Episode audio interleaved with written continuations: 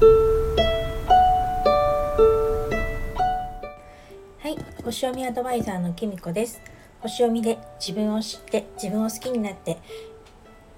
一歩踏み出す方を応援しています。このチャンネルでは星読みのことや私の日々の気づきなどをお話ししています。今日は8月1日火曜日です。皆様いかがお過ごしだったでしょうか？えっと私の住む地域ではですねようやく今日雨が降りました。もうずっと降ってなくてですね。もう干からびちゃうんじゃないかなぐらい干上がっちゃうんじゃないかなぐらい雨が降ってなかった埼玉ですけれども今日ですねようやく雨が降りました。今もうすぐ止んでね明るくはなったんですけど集中豪雨みたいな形になってましたね。ほんと極端だななんて最近思います。えっと今日はですねマイクつけないで話しているのでえっとちょっと聞き取りにくいかもしれないです。私はですねここ数日ちょっと調子が悪くてですねね何ていうかモヤモヤした気持ちがずっと残ってて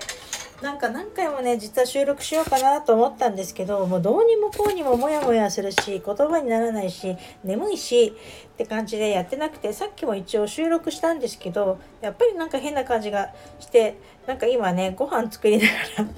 らのちょっとおもむろにスマホに向かって喋ってみようかななんて思ってのやっているところです。えっとですねもうとちなみにあの今日私があのスマホを見たらですね朝ねツイッターのアイコンが X に変わってましたほんと予告なしに変わるんですねなんかもうちょっと前にねもう結構変わったよっていうのをツイートで見たりとかあちこちで見てたんですけど私なんか全然青い鳥のままなんですけどと思ってたんですけど朝起きたら突然ね黒い X になってたんですよ。もうこれって、まあ、本当に他の先生術師の方も言ってましたけどいかにも獅子座らしいなっていうなんか俺が変えるんだからいいんだよみたいな俺がいいと思ってるんだから X にしちゃうんだよみたいな気持ちがすごく感じられるななんてちょっと思いました。定着するのかな？なんかちょっとしない気がなんかねしそうですよね。どんな感じかな？なんて思っているところです。と明日水亀座満月ですけれどもえっとね結構大きく見えたっていうことをね言ってくださった方とかいたんですけど確かにね今ね月近くに来てるらしいんですね。で今月はあの31日も満月に実はなってそれがスーパームーンって言って今年一番大きくなるんですけれどもで私ちょっと昨日やっぱり月見てみたら確かに大きかったですね。なんで多分ね31日の方が大きいとは思うんですけど今はね月が大きく見えるんじゃないかと思います。で今回の水亀座満月はね結構心にこうずしんって大きい分だけなのかな 来るような感じがすると思います。えっと何て言うのかな自分らしく情熱を持って生きるにはどうしたらいいのかとか自分らしい生き方ってとか私って一体何やればいいのかな何者なのかなみたいなそういうのを感じたりとかする考えたりとかするんじゃないかなっていうふうに思います。っていうのも私が自分で今一番それを感じてるっていうかこれから先一体私は何を目指してやってったらいいのかどこを目指してるのか私は今何がやりたいのか どんな状態なのかもう誰かに教えてくれよってね 私も誰かの接種を受けようかななんて、ね、思うぐらいちょっとなんかね一時期すごくモヤモヤ考えてました。でねやっぱりそれでこう迷った時は自分のホロスコープを読んだらいいよっていうのを私はいつも先生に言われてたので